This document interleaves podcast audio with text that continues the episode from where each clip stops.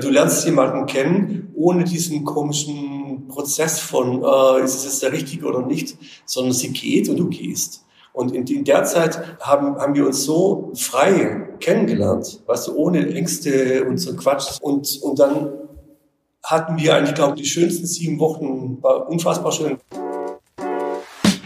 How I Met You. In diesem Podcast erzählen Paare von ihrem Kennenlernen, vom zufälligen Augenblick, mit dem alles begann.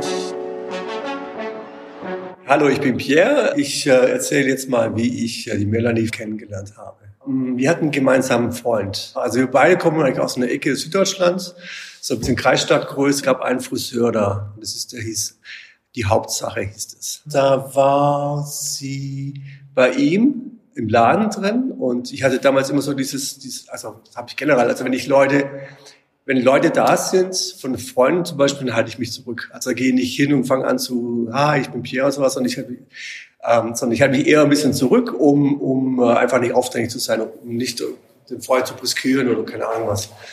Und äh, sie saß da und ich war auch im Laden drin, dann kam er irgendwann zu mir und hat gesagt, oh je, mein Azubi hat einen Mist gebaut. Und zwar hat Melanie hat sich damals die Haare blondieren lassen. Und der Azubi, der das gemacht hat, hat, äh, glaube ich, vier Stunden gebraucht. Und dann waren die Haare waren quasi von Stroh, äh, Stroh, äh, Strohblond, ne, hinten zu rot, irgendwie so abgefärbt, ne, so. Und ähm, er hat dann einfach zu lange gebraucht irgendwie. Und sie fand es eigentlich cool. Und, und ich weiß, dass mein Freund damals ein bisschen verzweifelt war und hat sie dann doch überzeugt, dass sie die Haare dann schwarz färbt und sowas. Also gesehen habe ich Pierre als das allererste Mal einfach in der Stadt hier rumlief. Hat mir schon gleich gefallen, aber ich wusste nicht, wer das ist. Es war in Ravensburg. Und danach habe ich ihn gesehen bei einem Freund, der ist Friseur. Und der kam aus der Küche und ich weiß noch ganz genau, was er anhatte grünes Hemd und, und äh, wie er die Haare trug. Und ja, dachte ich, hoch, er ist jetzt gerade da rausgekommen aus, dem, aus der Küche vom Sven. Und äh, da habe ich ihn mal gefragt, äh, Sven, wer das ist. Dann hat er mir ein bisschen über Pierre erzählt, dass er einen Film gemacht hat oder gerade dabei sein zu machen und äh, was er so macht. Und dann ähm, habe ich gedacht, na ja, gut, dann vielleicht sieht man sich ja nochmal irgendwann mal, aber ich habe jetzt nicht mehr. Ich, ich war auf dem Sprung nach England, ich wollte da studieren und ja, ich erstmal auf sich beruhen lassen.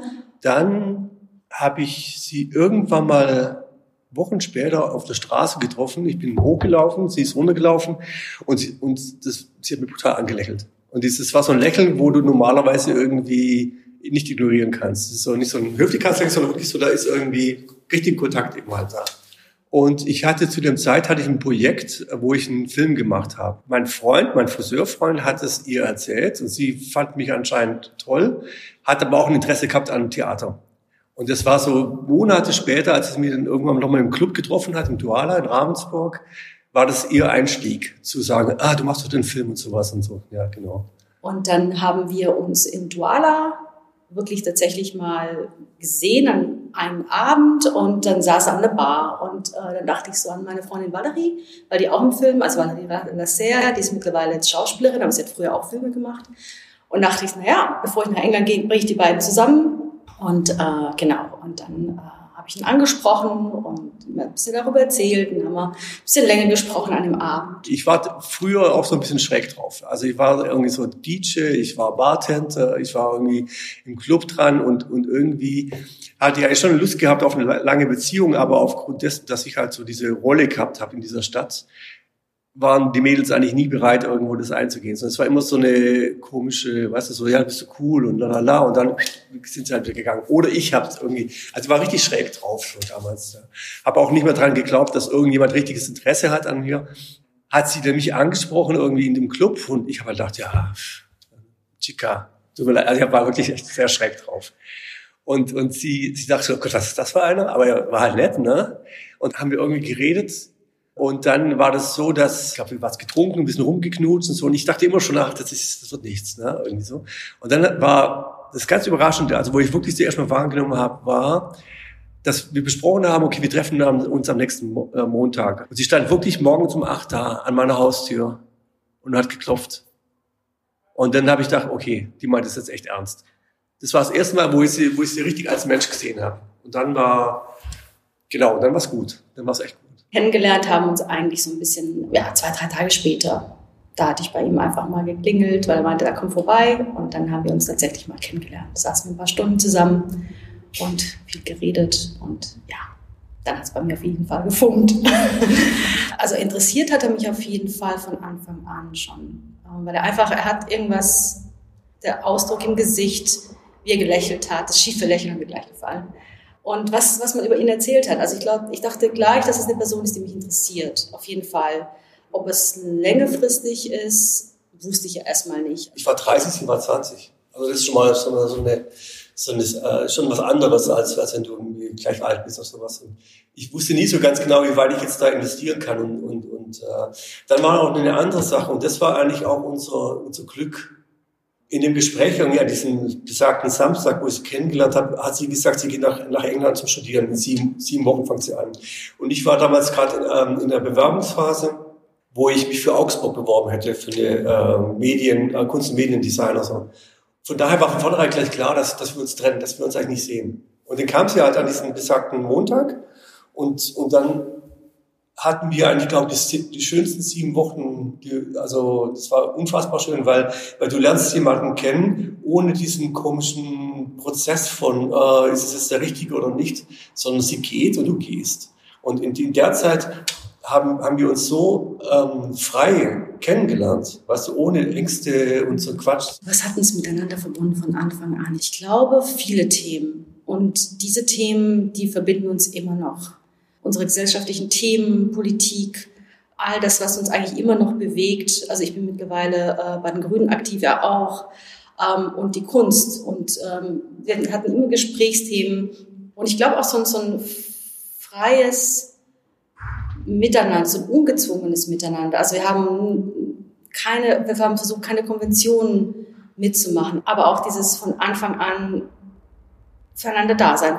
Dieses tiefe Gefühl, man kann sich aufeinander verlassen, man liebt einander, egal in welcher Phase man ist, ob es gerade läuft oder nicht läuft. Und äh, das habe ich so eigentlich mit niemand erlebt gehabt. Also dynamisch war das Kennenlernen mit dieser Tatsache, dass, dass wir beide eigentlich uns gehen und, und das hat sich wurde so aufgebaut und es war echt total schön eigentlich, dass du halt, also du hast halt keine, du konntest ja nicht sagen, okay, da ist irgendwie ein Hinterspiel oder sowas drin. Das war einfach ganz normal, du hast dich kennengelernt und es hat gepasst. Und dynamisch, oder nee, der Moment war wirklich dieser Montagmorgen. Also wo sie dann da stand und gesagt hat, ja, weil erstens mal, ah, wer kommt Montagmorgen um 8 Uhr? Ja, muss schon Interesse da sein. Und dann, und dann ab diesem Zeitpunkt haben wir halt einfach, einfach nur schöne Zeit gehabt. Ne? Das war schon der Moment für mich, für mich mal zumindest, ja. Und dann haben die, dann habe ich mich damals beworben für ein Stipendium bei dieser besagten Uni in, in Augsburg. Bekam ich einen Anruf von diesem, von diesem Busleiter. Und er sagte, ja, ist hier Platz Nummer eins, Sie kriegen das Stipendium, herzlichen Glückwunsch. Und ich war total happy, weil das war schon immer irgendwie, als junger Student war immer schon schwierig so. Und ähm, dann gehe ich unter Dusche, freue mich tierisch, kriege ich nochmal einen Anruf, dann ruft der Dean an, also der Head, ähm, und sagt irgendwie, nee, nee, neues Glück, neues Spiel.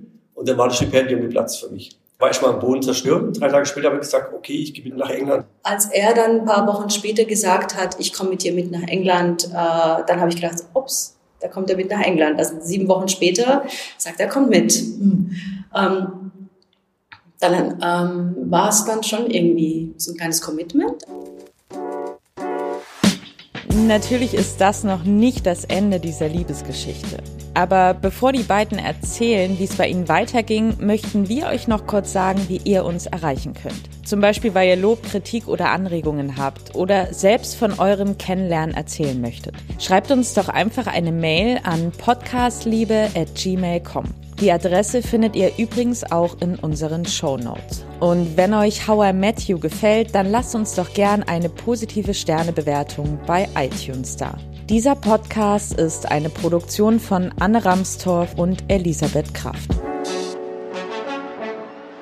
Ja, es, es, es, gab einen Punkt, als er dann wirklich da stand in London. Also ich, ich wollte ja nach Lancaster, dann hat er gemeint, ich äh, komme mit. Und dann habe ich dann von Lancaster gewechselt nach London, weil ich gedacht habe, naja, Lancaster, Kleinstadt, oh, wir kommen von Ravensburg raus, wir in Lancaster rein, also das ist irgendwie das Gleiche. Und dann nach London. Und als er dann wirklich da stand, dachte ich mir so, okay, der stand da, glaube mit 300 Mark in der Tasche irgendwie und äh, stand dann da und dachte, okay.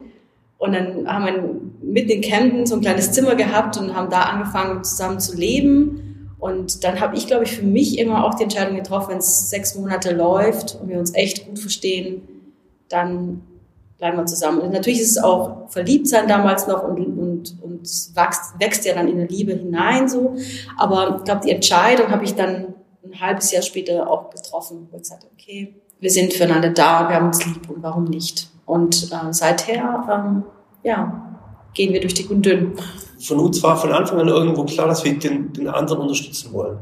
Also das war, wenn sie, wenn sie ähm, eine Idee gehabt hat und, und oder wie das glaubhaft machen konnte, dann trage ich das mit. Und das macht sie bei mir auch. Und das hat schon die ganze Zeit war das so, dass wir, dass wir eigentlich da sind, um den anderen auch zu helfen und nicht irgendwie, um seinen Ego-Film zu machen. Und wir entscheiden halt zum großen Teil alles im Konsens, was natürlich auch sehr schwierig ist, weil wir sind beide sehr Dickköpfe. Und dann kommt man halt, muss man halt sehr viel diskutieren. Aber wenn der Konsens da ist, dann ist der eigentlich von unserer Seite nicht brechbar. Also, das ist so die Strategie, wo wir gehabt haben.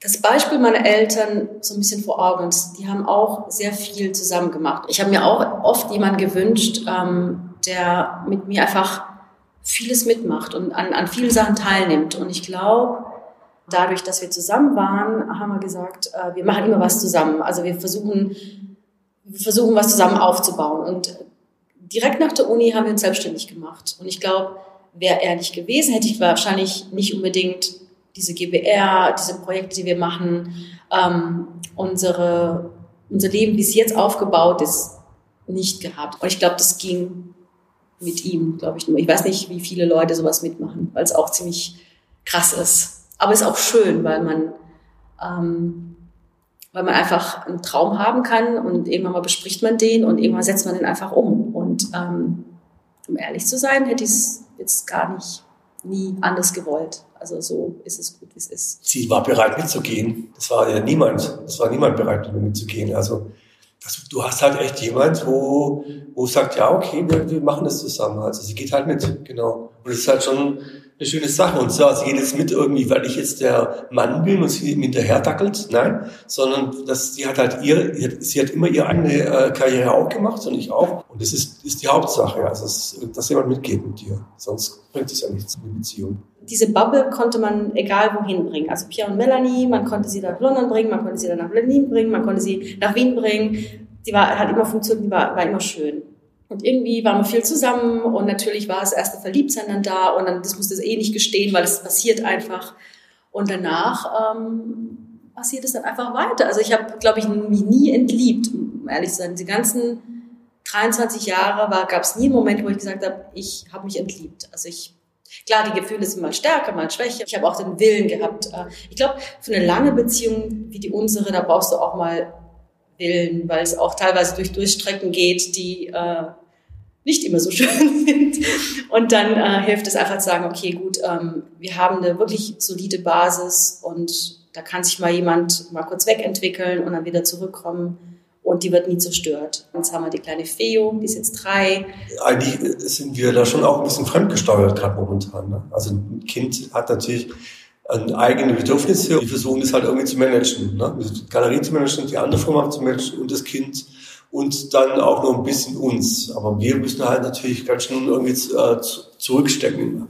Aber wir sind jetzt aber auch nicht die Jüngsten. Also ich habe jetzt nicht das Gefühl, dass ich jetzt irgendwas verpasse oder sowas. On the long run, irgendwie, es gibt natürlich keine Sicherheit. Ne? Das kann uns natürlich auch passieren, dass es irgendwann mal irgendwas ist irgendwie und dann bricht es auseinander. Aber das, das war immer der Fall. Also das, ja, es gibt immer, immer äh, Situationen, wo du, wo du einen Konflikt hast und wo du gelernt hat, lernen muss, zum Beispiel den Konflikt zu lösen. So, dass er für beide okay ist, nicht für einen. So. Wir haben da so ein System, das war, hat eigentlich bis jetzt relativ gut funktioniert. Das ist so ein Veto-System. Ähm, wir diskutieren echt auch sehr viel. Aber wenn einer irgendwie sagt, so uns Veto, dann müssen wir aufhören zu diskutieren. Weil dann muss man ihm vertrauen, dass er nicht mehr kann. Und von daher, glaube ich, werden wir das schon managen für die nächsten 10, 20, 30, 40, 50 Jahre, keine Ahnung.